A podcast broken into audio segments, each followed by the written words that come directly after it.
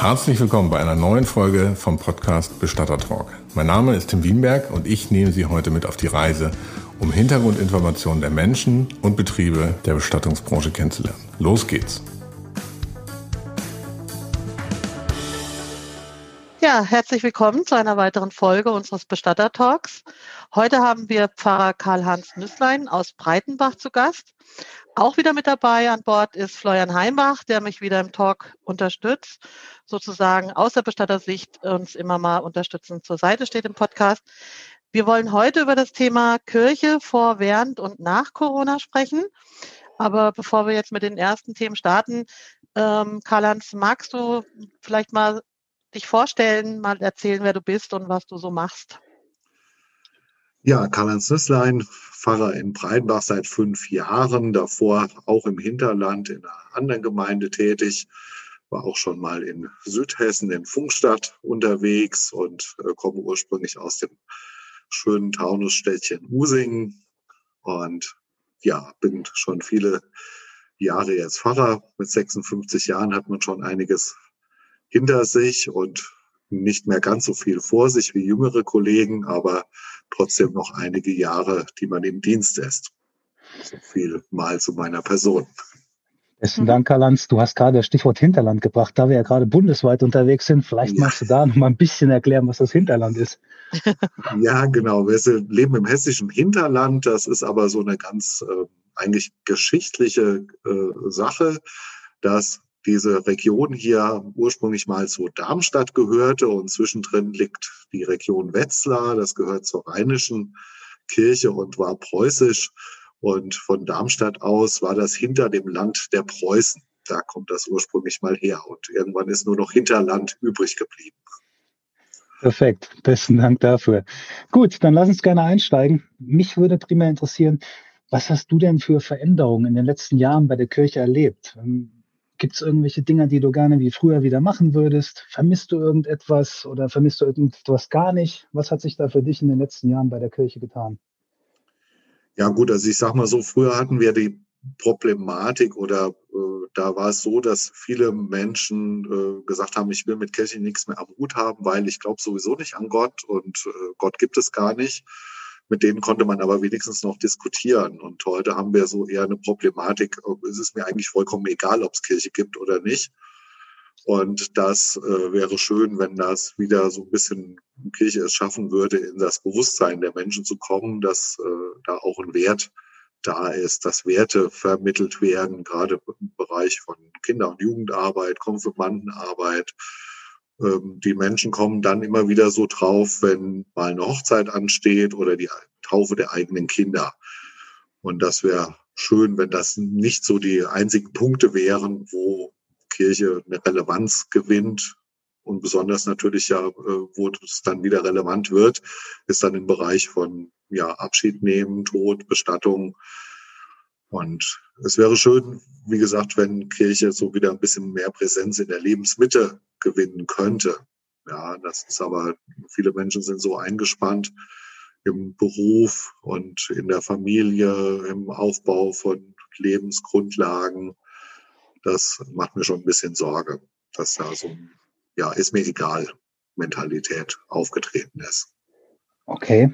Aber was sind denn die Gründe? Ne? Also ähm, ist es jetzt so allgemein auch eine andere Generation, ein anderes Bewusstsein? Ich meine, Kirchenaustritte habt ihr ja immer wieder zu verzeichnen. Jetzt ist es auch noch online möglich, habe ich gelesen. Und gerade bei der katholischen Kirche scheint das ja jetzt immens äh, zuzuschlagen. Ähm, wie sieht das denn bei euch aus? Äh, hat, hat das auch jetzt einen Einfluss gehabt, jetzt, dass ihr online austreten können? Und was sind die Gründe? Was meinst du denn, äh, was die Gründe sein könnten? Also von der Generation her vielleicht auch. Also der Punkt ist, äh, in Hessen kann man einfach beim, äh, bei der Kommune austreten. Das ist jetzt so bei uns. Früher war es beim Amtsgericht nur möglich. Und ähm, das finde ich eigentlich schade. Wenn man aus der Kirche austreten wollte, noch vor einigen Jahren, musste man das beim Pfarrer machen. Und das hat immer aber nochmal die Chance gegeben, auch die, mit den Menschen zu sprechen, was eigentlich ihre Gründe sind für diesen Kirchenaustritt. Mhm. Das äh, ist ja nicht immer nur eine Geschichte, die persönlich ist, sondern dann äh, spielt das Geld eine Rolle wegen der Kirchensteuer. Man ist enttäuscht von einem Kollegen, Kollegin und sagt dann so, ich trete jetzt aus. Gerade, du hast es ja auch angesprochen, aktuell die Situation gerade in Köln, äh, wo eben auch Dinge verschwiegen werden, jetzt gerade von der katholischen Kirche, was ja massive Kirchenaustritte verursacht hat. Und da wäre es schön, wenn die Menschen dann mit dem Pfarrer sprechen könnten oder müssten vielleicht sogar, um aus der Kirche auszutreten. Was man nicht mehr braucht, ist, das wurde früher dann öffentlich in, im Gottesdienst gesagt, die oder jener äh, sind aus der Kirche ausgetreten. Das dürfen wir getrost gerne weiterhin weglassen. okay. ja, das muss nicht sein. Und äh, aber ich, wie gesagt, ich finde es schade, dass äh, man nicht nochmal die Chance hat zum Gespräch. Wir erfahren das immer erst hinterher, wenn Menschen aus der Kirche ausgetreten sind und bekommen dann eine Mitteilung. Und äh, mhm. äh, ja, was will man dann noch machen? Wie ist es jetzt mit dem Nachwuchs, Karl-Heinz? Du hast ja gesagt, ähm, die Konfirmanden und so, da seid ihr auch aktiv. Ich habe das bei dir auf Facebook gesehen. Du hast da ganz, ganz viele Übungen jetzt, oder Übung ist, glaube ich, der falsche Begriff, ganz, ganz viele Posts für die Konfis gehabt und hast sie zwischendurch in der Corona-Zeit beschäftigt. Das fand ich schon beeindruckend. Also da tut ihr doch schon einiges, oder? Ja, also ich habe es äh, zusätzlich auf äh, Facebook gepostet, aber die Konfirmanden haben äh, jeden Tag einen kleinen Adventskalender-Impuls bekommen mit kleinen Aufgaben. Das waren so ganz praktische Dinge bis äh, auch äh, sehr tief theologische Inhaltsarbeit. Also was ich ganz spannend fand, die haben äh, mal Psalmen mit Emojis gestaltet und ja, es war sehr, sehr spannend, auch das selber zu erleben. Und dann gab es natürlich auch so ganz praktische Sachen. Äh, schäle mal eine Mandarine so am Stück bei der Schale und wer das die, die längste Schale hat, bitte mit Foto belegen. Dann gibt es einen kleinen Preis. Also wir haben da schon sehr viel inhaltlich gearbeitet und auch einfach die jungen Leute konnten sich ja mit niemandem treffen. Die Schulen waren zu, mehr oder weniger. Wir haben äh, Konfirmandenunterricht seit Ende November nur noch in äh, online, in Zoom-Konferenzen. Und äh, da war das schon wichtig, auch bei an denen dran zu bleiben. Also ist die Digitalisierung ja eigentlich eine Chance auch für euch. Ne? Also nutzt ihr schon sehr viel in der Digitalisierung, was ich jetzt mitbekommen habe? Ja. Ja. Hm. Ja, also wir machen auch unsere Kirchenvorstandssitzungen äh, nur online im Moment, äh, verschiedene andere Gruppen und Kreise, Ausschusssitzungen. Und das äh, hat natürlich auch manchmal Vorteile, wenn das kurzfristig sein muss, dass jetzt nicht aus einer sehr, sehr großen äh, Region Leute erstmal eine Dreiviertelstunde irgendwohin anfahren müssen, um dann äh, sich eine Stunde zu treffen und müssen dann wieder bei äh, Schnee und Eis und Regen und Wind und Wetter wieder zurückfahren. Hm. Meinst du, meinst du, äh, ihr würdet das ähm, nach Corona, sage ich jetzt mal, mehr beibehalten, weil es eher vielleicht eine Chance ist, ja gerne die nächsten Generationen abzuholen? Ja, das wird, das wird auf jeden Fall äh, so sein. Ich habe jetzt schon äh, im Moment äh, Zoom-Gottesdienste und äh, das werden wir aber auch beibehalten, wenn wir wieder in äh, Präsenzgottesdiensten da sind.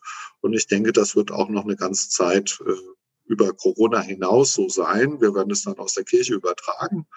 Und Menschen, die auch nicht mehr in der Lage sind, körperlich vielleicht, oder sagen, es ist mir heute zu anstrengend, zu kalt, schlechtes Wetter, äh, dann schaue ich mir eben unseren Gottesdienst aus unserer Kirche direkt äh, per Zoom eben an und bin dann trotzdem dabei. Hm. Wie wird das angenommen, der Zoom-Gottesdienst? Das wird äh, sehr gut angenommen. Wir haben im Moment etwas über 30 Endgeräte muss man, so muss man ja sagen, die da dabei sind. Und da sind ja, ist nicht immer nur ein Mensch, sondern da sind oft zwei, drei ganze Familien sogar, die eben am Gottesdienst dann teilnehmen. Und das klappt über alle Generationen hinweg? Ja. Sehr schön, beeindruckend. Also die ältesten Teilnehmer sind äh, so Mitte 80 und sind da ganz rege dabei und melden immer positiv zurück. Ich kriege dann mal sonntags nachmittags einen Anruf und das wäre schön gewesen und dass man überhaupt äh, wieder sowas hat und äh, eben miteinander Gottesdienst feiern kann. Und die älteren Menschen haben halt einfach Angst im Moment, in der Öffentlichkeit irgendwo dran teilzunehmen. Das ist aber in der Tat auch ein spannendes Thema. Ne? Also wir haben ja gemeinsam mit hat Zemo überlegt, wie können wir die Bestattung in Zeiten von Corona vereinfachen, gerade das Thema die Registrierung für die Trauerfeiern, zwecks der Datenerfassung, Corona-Liste. Da haben wir auch überlegt, hm, gehen da wirklich die älteren Menschen dran? Melden die sich digital für die Trauerfeier an oder geht es da nur per Liste? Aber wenn du jetzt sagst, der älteste oder die älteste Teilnehmerin über 80 Jahre, dann haben wir auf den Friedhöfen hier einen QR-Code ausgehangen oder auch eine digitale Anmeldung über unsere Homepage. Das ist ja dann auch nochmal eine Chance zu sagen, okay, lass uns versuchen, die Anmeldung darüber noch weiter auszubauen. Cool, danke für den Hinweis. Das finde ich echt sehr, sehr spannend. Ähm, um vielleicht nicht ganz viel von Corona vorwegzunehmen, würde mich mal interessieren, Thema Köln, Thema größere Städte. Da hast du ja oftmals, dass ähm, freie Redner da auf den Markt drängen und ähm, euch da konkurrieren? Ist da konkurrieren der richtige Begriff? Oder merkt ihr da schon, dass ein Rückgang von der kirchlichen Rede hin zur freien Rede gibt? Oder ist es auf dem Land eher gar nicht der Fall? Wie empfindest du das? Wie siehst du das? Also hier auf dem Land haben wir damit eher weniger äh, Probleme, will ich gar nicht sagen, aber da kommt es eher weniger vor. Ich war ja aber auch im Darmstädter Raum, wie ich vorhin schon erzählt habe. Da kam das häufiger vor, aber das betrifft hauptsächlich Menschen, die mit Kirche nichts zu tun haben. Die entweder ausgetreten sind oder von vornherein sagen, nee, ich möchte keine kirchliche Bestattung haben. Und ich verstehe das auch nicht als Konkurrenz. Ich finde es gut, wenn überhaupt jemand da ist, um die Menschen gerade in so einer Trauersituation zu begleiten. Ja, das finde ich ganz wichtig, weil das alleine zu machen, das habe ich auch einmal erlebt, dass eine, äh, keine Familie irgendwie auch immer da war und ich mit dem Bestatter ganz alleine wirklich eine Urne beigesetzt habe. Und das ist schon sehr, sehr komisch. Hm. Okay. Petra, du wolltest was sagen? Ja, also äh, ich bekomme halt von, von vielen Bestattern immer so ein bisschen erzählt, ähm, dass aber auch es an den Kirchen oftmals oder beziehungsweise an, euch Pfarrern liegt, äh, dass ihr manchmal zu starr wäret. Also, äh, dass ihr so ein bisschen an viele an alte Begebenheiten festhalten. Also äh, allein schon Terminierungen, ne? also zum Beispiel keine Beerdigungstermine an Samstage oder montags nie, weil, weil viele Pfarrer da ihren freien Tag haben. Also ähm, müsstet ihr euch da vielleicht nicht auch ein bisschen mehr anpassen zukünftig? Also mit dem Bestattungstermin am Samstag, da muss ich ganz ehrlich sagen, ich, in meiner Gemeinde, die, wo ich vorher war, elf Jahre lang, da wurde äh, auch samstags bestattet. Das ist oft aber nicht das Problem der Pfarrer, sondern ein kommunales Problem.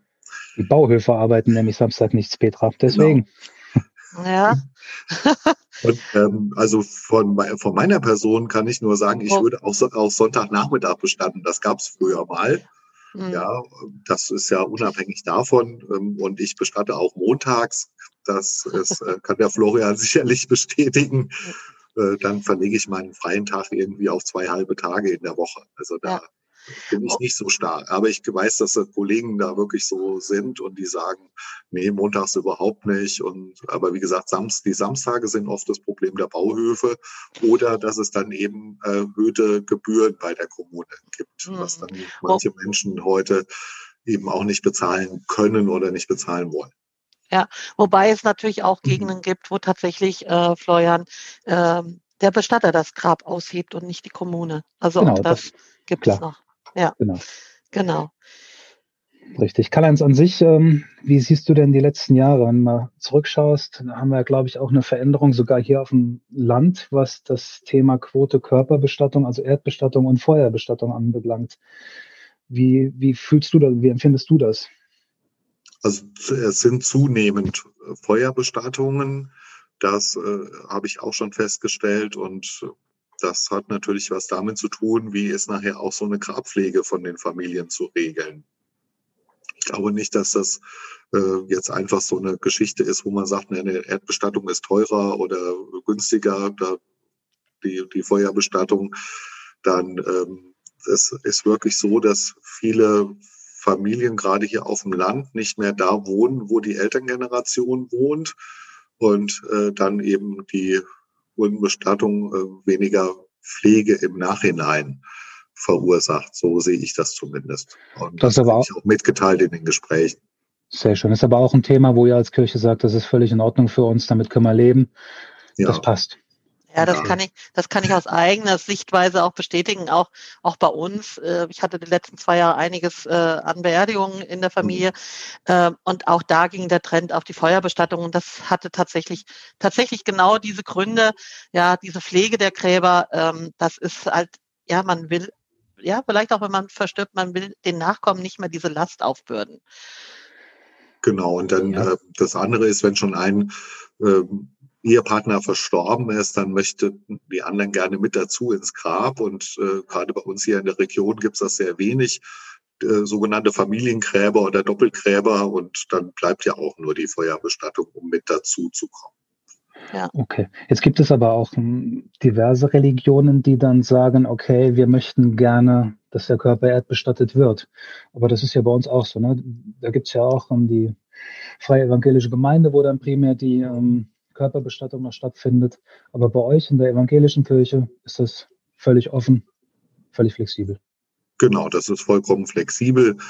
Ja, das sind noch so, so alte Traditionen, sage ich mal, weil alle Religionen außerhalb Israels äh, vom Alten Testament her gesehen, die haben äh, eben ihre Toten verbrannt und äh, ja, das wollte man nicht, um sich abzuheben. Und die Christen sind hier bei uns ja in der Region dann den, äh, ja, den Kelten begegnet, die auch äh, ja, Brandbestattung hatten und einfach um sich abzuheben. Wir machen das nicht. Gerade bei uns hier in der Region gibt's äh, bei Marburg, Wetter, den sogenannten Christenberg. Da hat man das ja festgestellt. Da wurde dann äh, ursprünglich mal Nord-Süd bestattet, also im, in der keltischen Zeit. Und ab dem Moment, wo Christen da waren, gab es dann die Ost-West-Bestattung, weil der Messias eben im Osten kommen soll. Und dann, wenn man bei der Auferstehung dabei ist, dann muss man, wenn man aufsteht, in Richtung Osten schauen. Danke für den Eindruck. Was mir in der Vorbereitung auch mit Bestatterkollegen noch, ähm, was er mir an Frage gestellt hat, wie ist es denn mit den Aussegnungen im Haus? Das wird ja auch gefühlt immer weniger, ne? dass ja da wirklich im Haus nochmal eine Aussegnung stattfindet und ähm, wird dann gleich vielleicht im Nachgang auch gerne in direkt in Richtung Corona überleiten. Aber jetzt mal einmal den Blick vor Corona die Haussegnung im Haus war da auch schon weniger als in den letzten Jahren gefühlt, oder? Das, äh, das ist tatsächlich so. Das hat in den letzten Jahren sehr abgenommen. Das hängt aber auch viel damit zusammen, dass die Menschen eben nicht mehr zu Hause sterben. Viele sterben in den Altenheimen, das weißt du auch, und, äh, und Krankenhäusern. Ich glaube, die Anzahl der Menschen, die du von zu Hause abholen musst, äh, ist auch gesunken. Und insofern ist dann die Aussegnung zu Hause natürlich auch äh, weniger geworden. Das heißt aber, die Nachfrage ist immer noch da. Die gibt es grundsätzlich, ja. Und wir bieten das auch an, wenn das gewünscht ist. Okay, sehr schön. Ja, weil das, der Kollege fragte dann, sagt, gefühlt wird das immer weniger. Bei ihm war ja. jetzt leider auch in der größeren Stadt. Da ist es wahrscheinlich noch mal ein bisschen anonymer als hier auf dem Dorf, genau. aber gut, die Möglichkeit besteht noch, da geht er noch. Ja.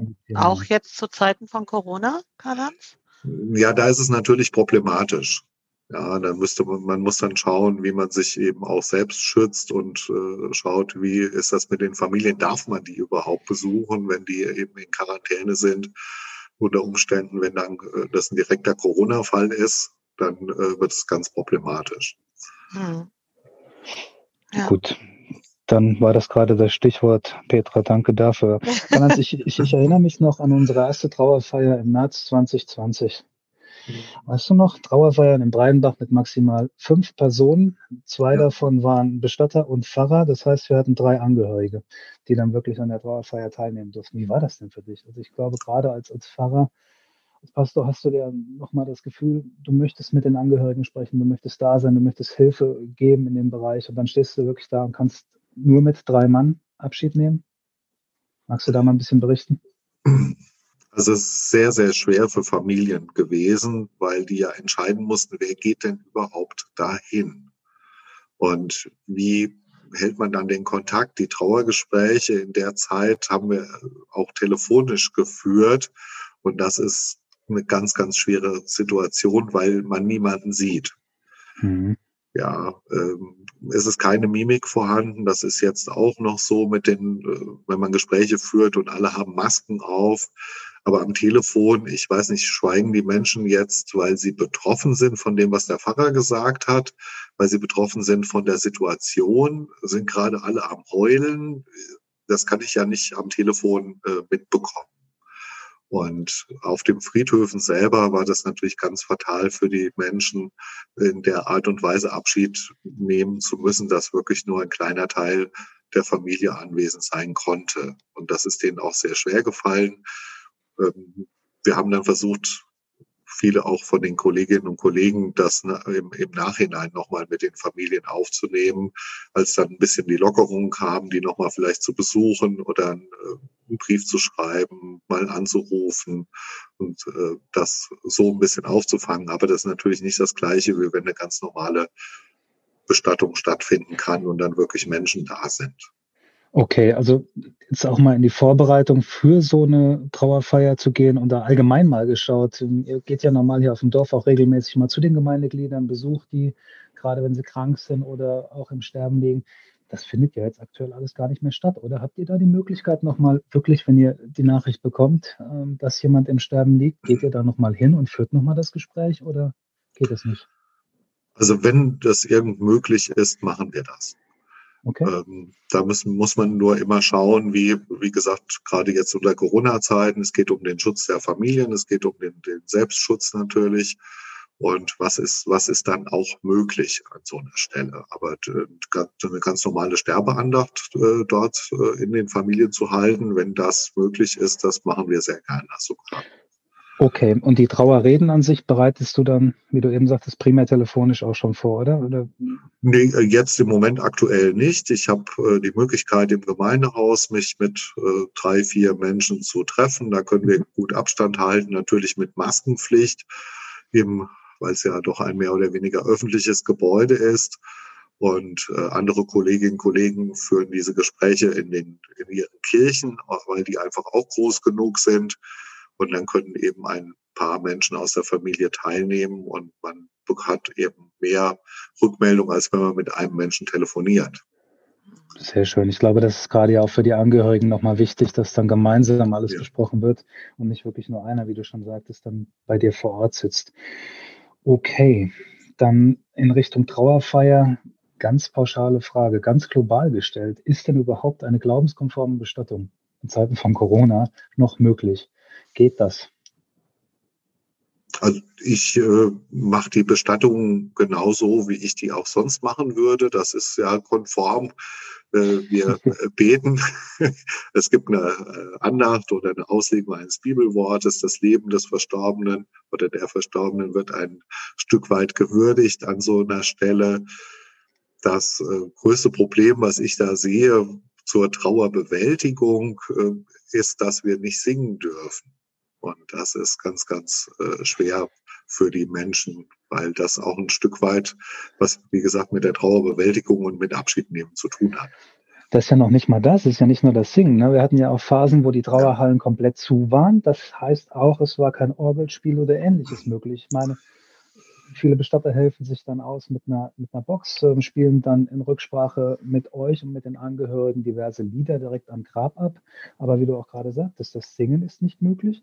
Es ist nicht möglich, ähm, die Orgel zu hören. Daher die Frage, ne? ist es dann wirklich machbar? Wie hast du denn im Sommer die Bestattungen erlebt, die alle nur draußen stattfanden? Also ich persönlich aus Bestatterperspektive muss sagen, ich fand das eine, eine gute Chance, mal was anderes zu sehen. Wir sind ja gerade allgemein im, im großen Wandel, was die Bestattungsbranche betrifft. Ja. Wir hatten aber auch größtenteils Glück mit dem Wetter, dass die Angehörigen nicht da irgendwie im Regen oder Ähnlichem standen. Die waren nah am Grab. Wir haben mal außerhalb der Halle etwas gemacht. Von daher für mich nicht immer unbedingt negativ, auch als Chance gesehen, die Trauerfeiern, die jetzt draußen stattfanden. Aber wie hast du das persönlich erlebt? Wir haben ja einige gemeinsam durchgeführt. Vielleicht mal deine Perspektive dazu.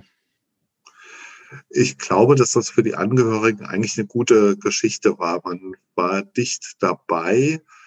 Das ähm, Transportieren des Sargs oder auch der Urne ist natürlich entsprechend entfallen. Man war schon direkt an der Grabstelle. Das äh, ist eigentlich sehr positiv gewesen für die Angehörigen, weil dann der Mensch, der verstorben ist, einfach nochmal mitten in der Trauergesellschaft war wir hatten, ja, wir hatten Glück mit dem Wetter, das muss man so sagen. ähm, wenn wir das jetzt vor 14 Tagen alles hätten machen müssen bei äh, minus 15 Grad und nur draußen, ich glaube, das wäre nicht so gut gewesen. Aber ähm, ich habe das schon als sehr positiv wahrgenommen. Und äh, das ist auch von den Angehörigen einfach gut akzeptiert worden. Das muss man auch mal sagen. Es gibt ja viele Menschen, die über die Einschränkungen ähm, von Corona ja sehr bis hin zu erbost sind.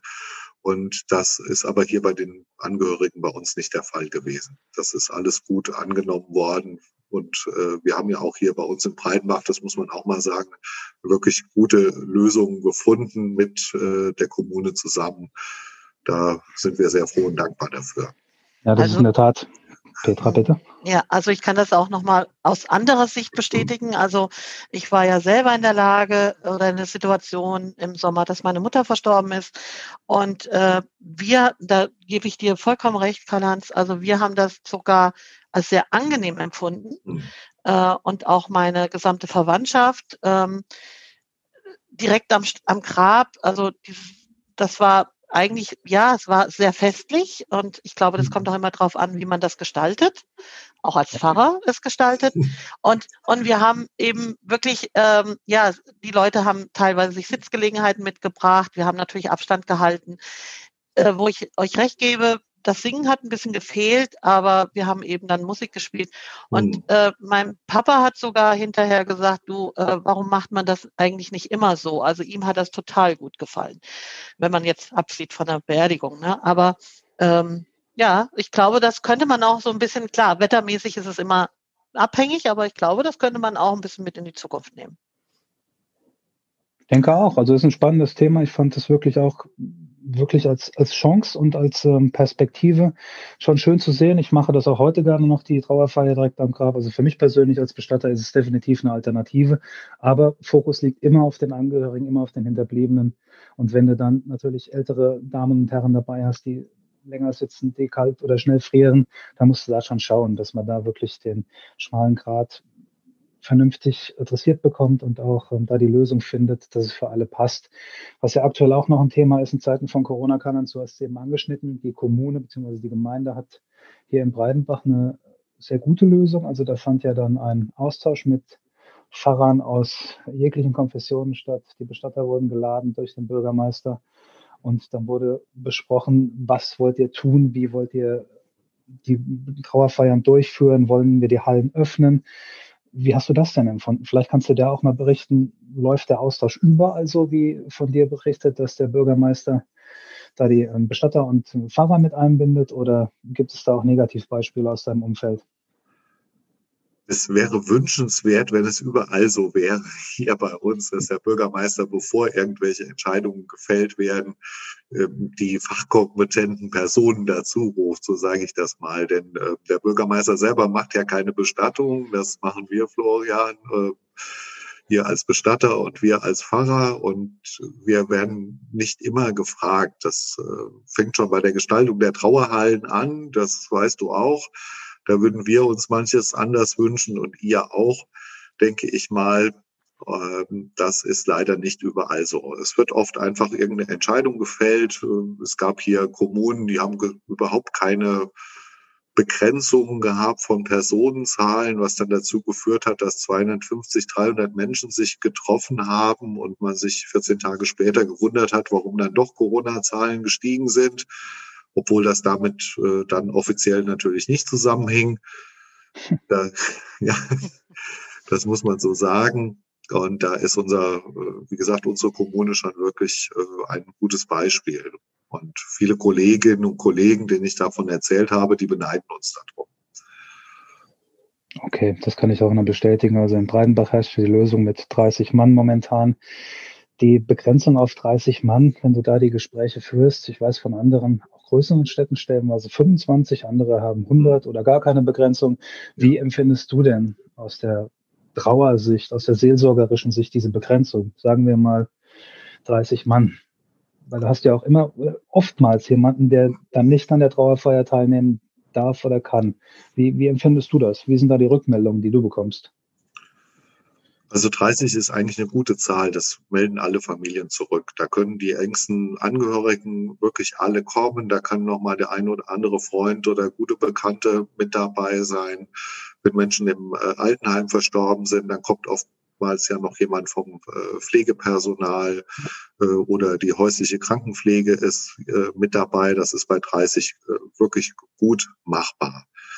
Wo das ein bisschen problematisch ist, wenn es jüngere Menschen sind, wo vielleicht gerne noch Freunde, Klassenkameraden äh, dann dabei sein möchten.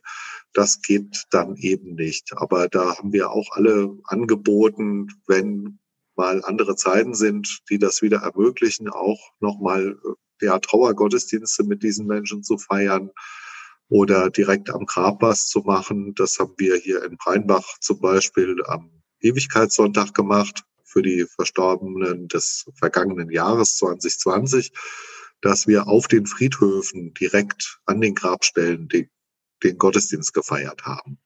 Und das ist ganz, ganz positiv angenommen worden von den Angehörigen. Die haben gesagt, ja, wir sind jetzt wirklich hier am Grab und sitzen nicht irgendwo fernab in der Kirche, sondern äh, haben das Gefühl, dass wir mit denen noch einfach mal noch mal zusammen sein können. Äh, aber zählt ihr denn ab, also äh, Florian jetzt mal an dich gerichtet, ähm, du als Bestatter ähm, klärst das ja im Vorfeld wahrscheinlich mit den Angehörigen, aber ähm, zählst du das wirklich ab oder kann, passiert es auch mal, dass da mal mehr als 30 erscheinen und du welche wegschickst oder, oder die sich einfach auch reinmogeln? Das Mandat habe ich ja gar nicht, da irgendwie jemanden wegzuschicken, Petra. Das äh, würde ich nicht auch niemals äh, rausnehmen.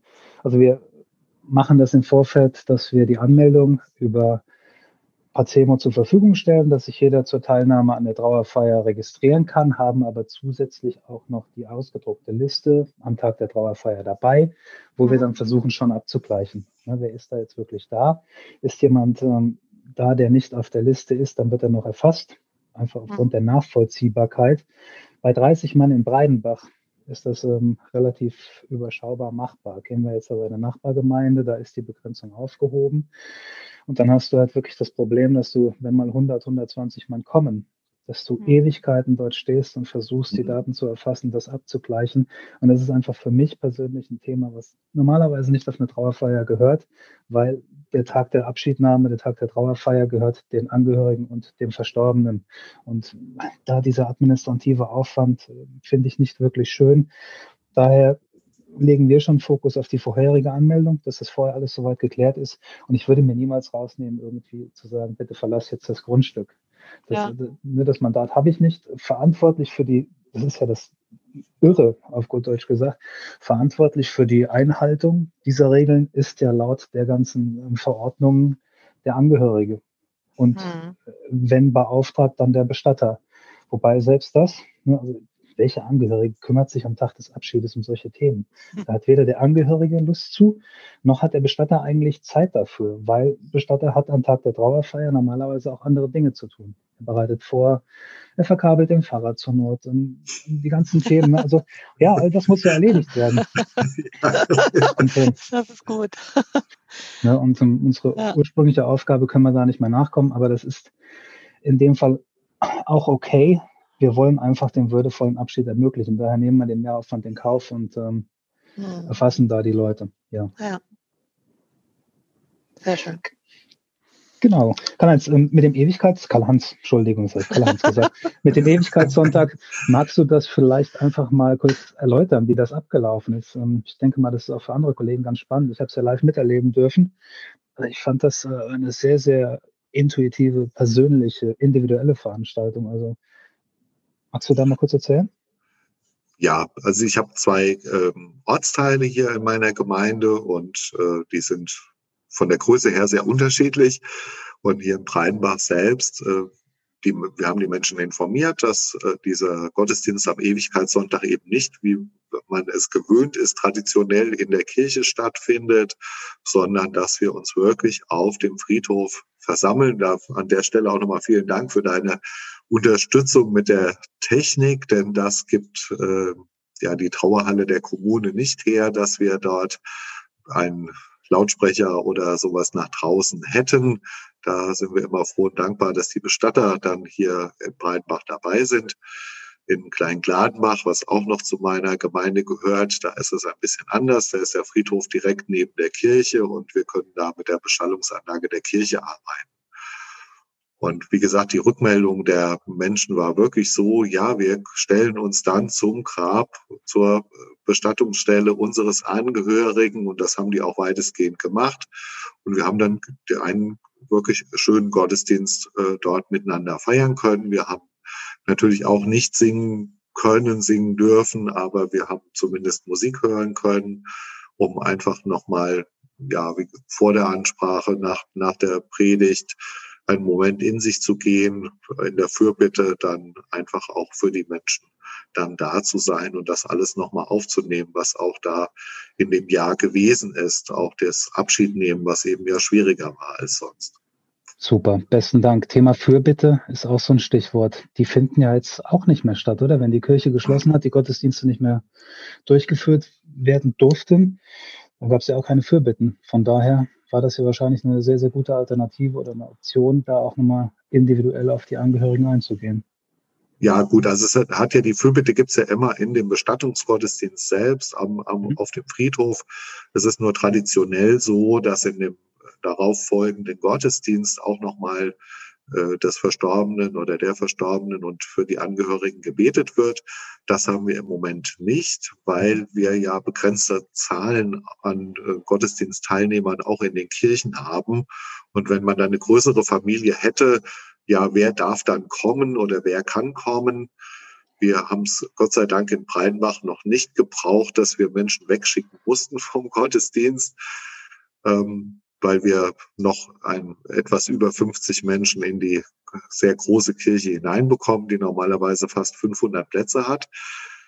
Aber das hat natürlich in anderen äh, Kirchen, wo die Gebäude kleiner sind, da wird das schon ganz schwierig. Und möchte man dann sagen, ja, Sie dürfen zwar zu dem Gottesdienst am kommenden Sonntag kommen, aber äh, ja, die anderen Angehörigen nicht, weil wir eben einfach nur 20 Plätze haben das äh, würde ja manchmal schon eine Familie einfach übersteigen. Okay, das glaube ich. Wie war es denn für dich? Ähm, Thema Maske hatten wir ja schon eingangs mal kurz drüber gesprochen. Das ähm, Wahrnehmen der ganzen Emotionen. Ne? Du mit Maske, mhm. das Reden schwerer, aber dann auch die Angehörigen, die dann du siehst ja nur die Augen. Du kannst ähm, weder sehen, was passiert gerade mit dem Mund. Das ist ja für dich, wenn du da individuell agieren möchtest in deiner Trauerrede, auch extrem schwer, wirklich nochmal zu deuten, in welche Richtung gehen wir jetzt. Wie hast du das empfunden? Ja, das war am Anfang ziemlich schwierig. Und ähm, ich sag mal so, nach einem Jahr hat man sich ein bisschen dran gewöhnt und kann dann auch aus dem Teil des Gesichts, den man noch sehen kann, äh, versuchen einfach die Emotionen abzulesen. Ja, das muss man mal so sagen. Ähm, für mich selber ist, ist es problematisch, einfach äh, mit der Maske zu sprechen, weil ich merke, dass ich nicht so viel Betonung in meine Worte legen kann, wie ich das normalerweise gern tun würde. Das ist einfach so und man muss einfach gucken, dass man eben laut genug spricht, damit man verstanden wird, was man äh, sonst nicht unbedingt muss und man muss wesentlich deutlicher sprechen, als man das vielleicht sonst machen würde. Okay. Ja, was, was ich da Positives draus ziehe, ist eigentlich, dass man sich jetzt wieder ein bisschen mehr in die Augen schaut. Ne? Um Regungen genau. geben. Das, ja, das, das, das ist so, ja. Ja, genau. Also das äh, ziehe ich jetzt positiv mal raus. Mhm. Hm? Ja, das ist auch, glaube ich, ein, positives Thema. Was ich mir aber auch noch, was für mich als Bestatter extrem schwer war, laut Verordnung ist ja der Körperkontakt verboten.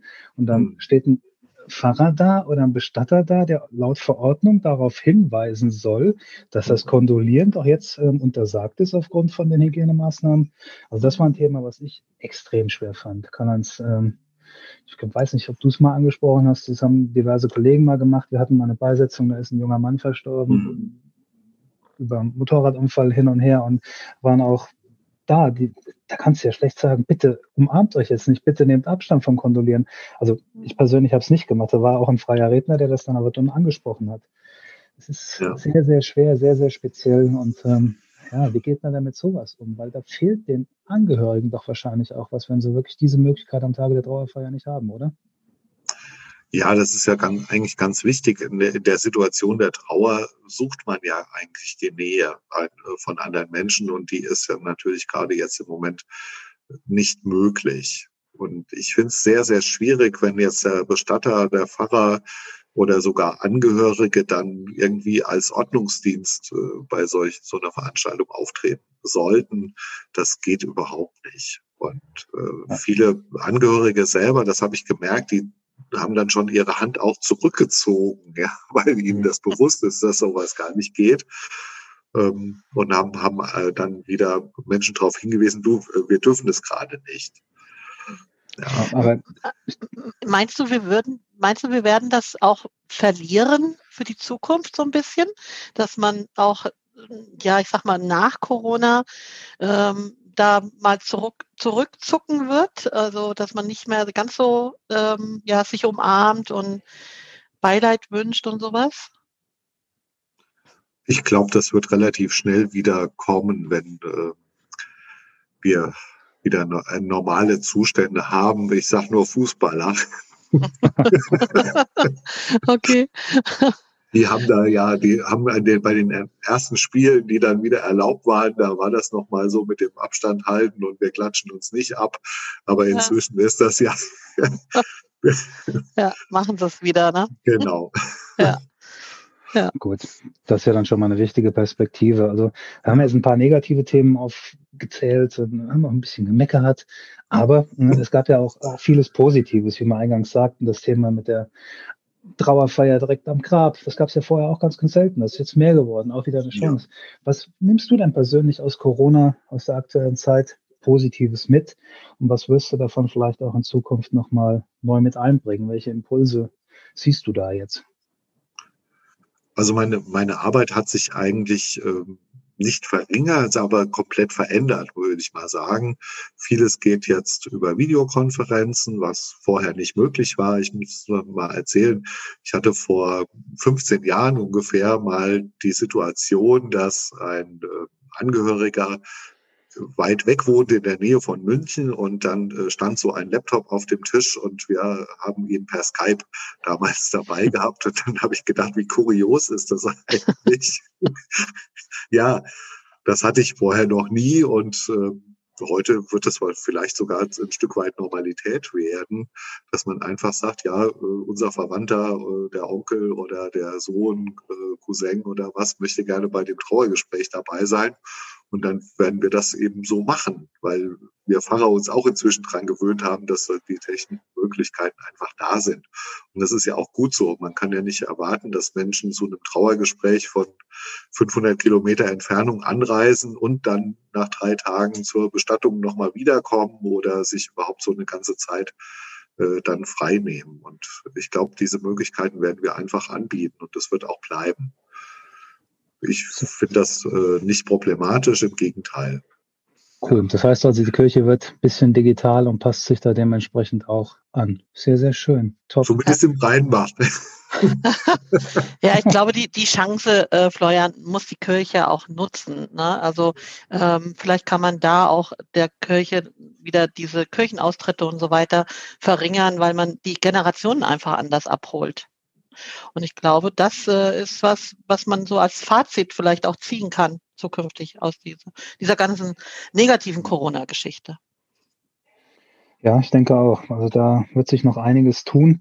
Was hast du denn als Pfarrer? Ich, ich frage eigentlich bei fast jedem Podcast. Ähm, zwei Fragen jetzt mal eine direkt an dich gestellt. Was können wir Bestatter denn noch in der Zusammenarbeit besser machen? Ne, das ist, ein, wir wollen ja mit dem Podcast schon primär Bestatter erreichen. Was müssen die Bestatter tun, um besser mit euch Fahrern zu interagieren? Und jetzt ganz persönlich auf dich, ähm, was wünschst du dir denn noch ähm, für deinen Job in den nächsten Jahren? Vielleicht kannst du da ja auch mal ein bisschen persönlich erzählen. Mit den Bestattern habe ich eigentlich seltenst Probleme, muss ich ganz ehrlich sagen. Ähm, da funktioniert die Zusammenarbeit ziemlich gut. Klar gibt es manchmal unterschiedliche Auffassungen und die kann man aber wirklich ganz frei und offen besprechen. Das finde ich auch gut so. Ähm, wir haben natürlich bestimmte Dinge, die für uns als Pfarrer einer, bei einer Beerdigung einfach dazugehören und manches gehört eben für uns auch nicht dahin.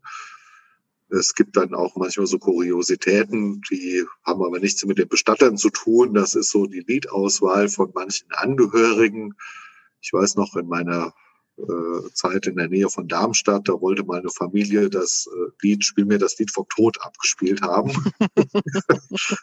ja, das, das äh, war dann schon ein bisschen äh, kurios und dann äh, musste man auch darauf hinwirken, das wäre vielleicht dann äh, irgendwie beim Kaffee trinken könnte man das machen, aber bitte nicht auf dem Friedhof.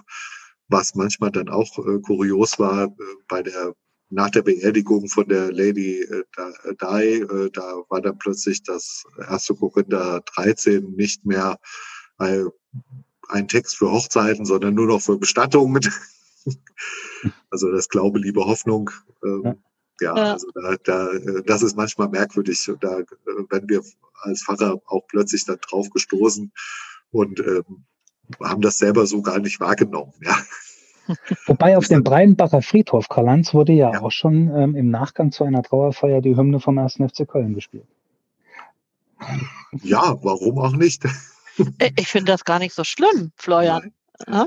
Also nee, habe ich hab mir keiner selber behauptet. Das war nur mal der kleine Einwurf. Genau. Ne? Also, ja, also, es, es gibt natürlich bestimmte Dinge, die äh, während der Trauerfeier von, von unserer Seite nicht vorkommen. Aber wenn, wenn der Pfarrer den Segen gesprochen hat am Grab, ist ja, ist ja unbenommen, dass auch noch Menschen äh, dort was sprechen, weil jemand in einem Verein war oder äh, lange Jahre irgendwo in der Kommune gearbeitet hat, dass dann der Bürgermeister noch was spricht oder, oder, oder. Und das finde ich auch durchaus legitim und das gehört da auch hin an so eine Stelle. Ja, weil, weil ich, ich persönlich sehe eigentlich eine Beerdigung immer so als, als das letzte Fest des Verstorbenen. Genau. Ja, und, äh, und ich glaube, das kann man dann auch dementsprechend gestalten. Ganz genau. Also ich habe auch mal einen äh, jungen Mann beerdigen müssen, der, äh, den ich selber konfirmiert hatte, der tödlich verunglückt ist. Wir haben an äh, seiner Beerdigung in, in der Trauerhalle wurden Schlager gespielt. Mhm. Weil das einfach, der, der war Schlagerfan. Warum ja. auch immer. Und seine äh, Freunde fanden das ganz toll und die haben auch noch Abschiedsgrüße auf den Sarg geschrieben. Und das darf sein. Das hat auch da seinen Platz. Wie du schon sagst, das ist einfach die, der letzte Gang, den man mit so einem Menschen äh, dann eben auch gehen kann. Genau. Also ich finde das auch ganz wichtig, dass man sich das dem auch wirklich annähert und ja. auch, dass die Kirche da auch mitspielt, weil ich glaube, das ist ein ganz, ganz wichtiges Thema, äh, dass man da viel, viel offener mit umgeht in der Zukunft auch. Genau. Definitiv. Jetzt bitte noch dein Wunsch für die Zukunft. Was kann sich da noch ändern? Was können wir noch alle optimieren in der Richtung? Sagen wir mal, wenn du drei Wünsche frei hättest, ne? wenn ich drei Wünsche frei hätte. Ja, gut. Ähm, ja, ich würde gerne wieder singen und gerne wieder Abendmahl feiern. Das ist ja im Moment nicht möglich, aber das wird sich ja ändern mit, äh, unter Corona. Und ja, die Kirche muss ein Stück weit offener werden für das, was die Menschen brauchen und nicht äh, das, was wir meinen, was sie bräuchten. Ja, ich sag mal so, ich habe das heute schon mal zitiert. Tradition ist äh, Bewahrung des Feuers und nicht Anbetung der Asche.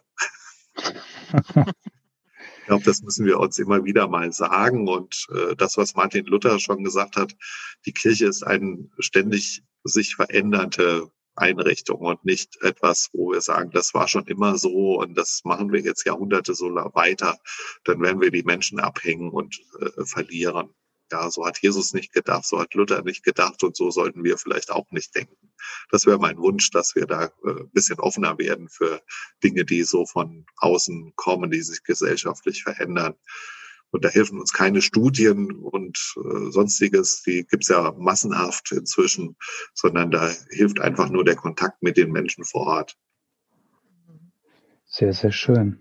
Danke dafür. Petra, wenn du keine Themen hast, würde ich das fast schon als ähm, letztes Schlusswort schon stehen lassen. Das hat er schön zusammengefasst, der liebe Karl-Heinz. Danke dafür.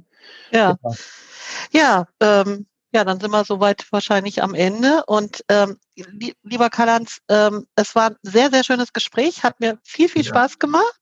Ja, äh, es auch, ist, das Thema Kirche ist nicht immer äh, so leicht, finde ich. Und ich glaube aber, wir sind da jetzt ein Ticken, ja, weitergekommen, schlauer geworden und äh, es war ein sehr, sehr interessantes, informatives Gespräch. Bedanke ich mich ganz, ganz herzlich. Natürlich bei dir, Florian, auch wieder für die Unterstützung. Freue mich schon auf das nächste Podcast mit dir. Sehr gerne. Und ja, Und ja, ich wünsche euch dann natürlich viel, viel weiterhin Gesundheit und dass Corona ihr auch verschont bleibt und bis zum nächsten Mal. Ja, bis bald. Dankeschön. Vielen Dank, dass Sie wieder mit dabei waren bei einer Folge vom Podcast Bestatter Talk. Dieser Podcast ist produziert von der Firma Pacemo aus Hamburg. Wir unterstützen die Bestattungsbranche mit digitalen Produkten und Dienstleistungen und begleiten auf dem Weg in die digitale Zukunft. Weitere Informationen rund um den Podcast, diese Folge und auch alle in der Folge genannten Shownotes finden Sie unter www.pacemo.de slash Bestattertalk.